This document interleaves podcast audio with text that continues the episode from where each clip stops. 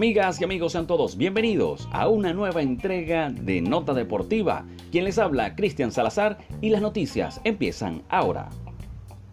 Empezamos hablando del mejor béisbol del mundo y tenemos que poner la lupa en un venezolano que viene haciendo el trabajo constante, quizás sin mucha bulla, pero es momento de hablar de Freddy Galvis, quien disputó su juego número 1000 en las grandes ligas. 803 de esos duelos han sido eh, jugando en las paradas cortas, quiere decir el shortstop siendo la posición donde pues más se ha desenvuelto o por la que se conoce a este jugador venezolano. Un campo corto increíble, uno de los más constantes en la última década. La gente no se da cuenta de esto. Freddy Galvis pues que quizás con su bate ha venido de más a menos, pero su calidad defensiva y también su disciplina deportiva lo ha mantenido como siempre en el Big Show.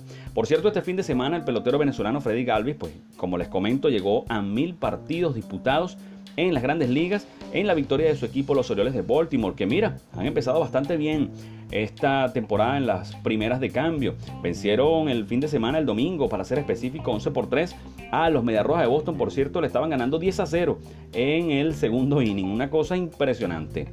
De todas maneras, de estos compromisos, 803 han sido en las paradas cortas, siendo la posición donde más se ha desempeñado el venezolano. Asimismo, pues con el Madero ostenta 882 imparables en ese tiempo con 95 batazos de vuelta entera, quiere decir cuadrangulares y también una marca de fábrica de este venezolano ha conectado 157 dobles. Hay muchos batazos de Freddy Galvis que caen en mediaciones intermedias entre dos fildeadores y es capaz de tomar par de almohadillas. Este infielder venezolano que ya cumplió 31 años de edad y bueno, es el criollo número 42 en llegar a la mencionada cantidad de choques en el Big Show, una lista dominada por el mítico campo corto Omar Vizquel, quien posee 2.968 juegos y vaya que los mil de Freddy Galvis eh, no es poco decir.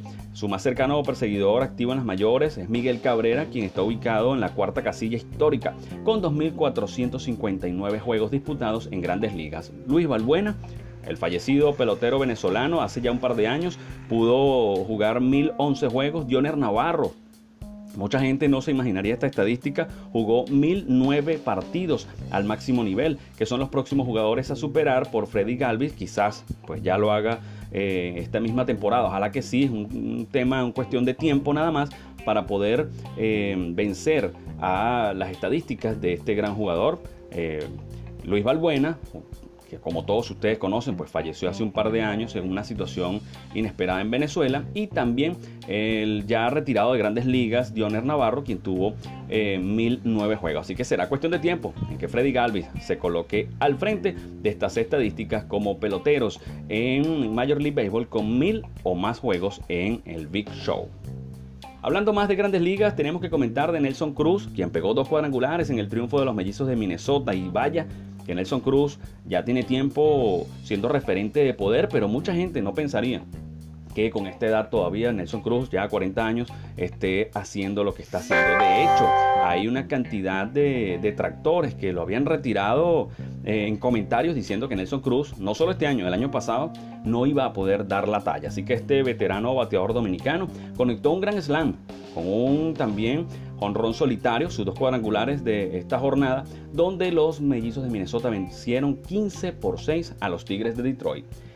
Cruz llega con las bases llenas en el segundo inning. Los mellizos estaban arriba 2 por 0 y un envío, pues en recta, la marcó por todo el jardín derecho para sacar la pelota. Así que Nelson Cruz, aparte de eso, conectó también Gran Slam para poder dar cifras definitivas y también poder em, erigirse como uno de los bateadores más fuertes y constantes de las grandes ligas en los últimos 10 años de por allá, aquel tiempo cuando iniciaba con los Rangers de Texas. Por su parte, el también venezolano Harold Castro lanzó eh, la novena entrada eh, sin hits. Eh, lo hizo muy bien, esto lo hizo con los Tigres, mientras que eh, Akil Badu batió un gran slam. Esto hizo su debut en las grandes ligas, este muchacho por los Tigres de Detroit. Así que Freddy Galvis, mil juegos en grandes ligas y también Nelson Cruz bateando un par de cuadrangulares para ponerse en la palestra. Esto en notas de grandes ligas. Continuamos con el Big Show.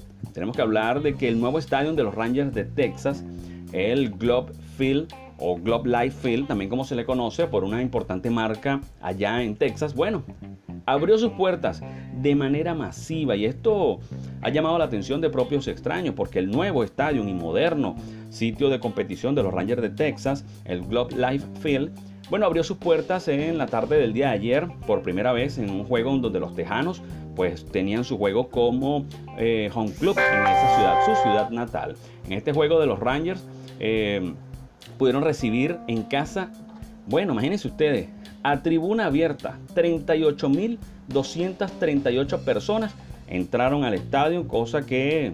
Mm, vaya, eh, llama la atención en momentos de coronavirus. Bueno, no estamos tan de acuerdo con eso. Por cierto, un estadio que tiene eh, una capacidad del doble o triple de esta cantidad de personas que entraron habían dicho que iban a recibir 40 mil personas con la totalidad de estas eh, entradas. Así que por lo pronto, eso fue una autorización del estado de Texas, no hubo ningún problema legal, pero poquito llamado a la conciencia. El COVID-19 pues llama la atención de que hayan abierto eh, las puertas, la tribuna abierta para el Globe Life Field de los Rangers de Texas.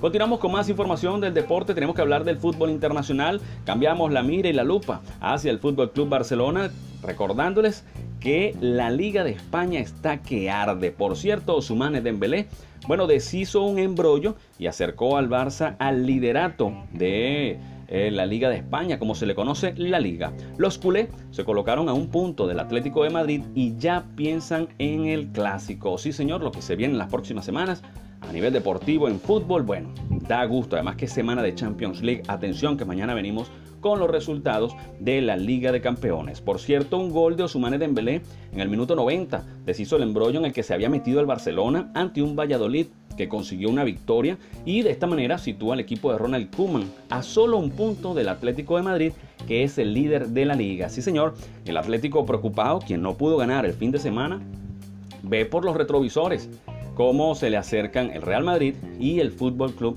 Barcelona. Fue un triunfo agónico del equipo del Barça. Por cierto, desde el minuto 79 el rival estuvo con 10 eh, futbolistas tras la expulsión de plano, pero más allá de eso, bueno, eh, se reforzó en la parte moral y de esta manera pues pudo ganar el encuentro como lo necesitaba y sumar de a tres. Pero no jugaron bien frente a un rival con oficio que resistió hasta que Dembélé, bueno, cazó un balón y lo empalmó en la red cuando el partido ya estaba en su ocaso. Así que el Atlético de Madrid tiene que presionar el Cholo Simeone, pues es por lo único que está compitiendo en este momento porque ya como todos ustedes conocen, no está compitiendo en la Champions League.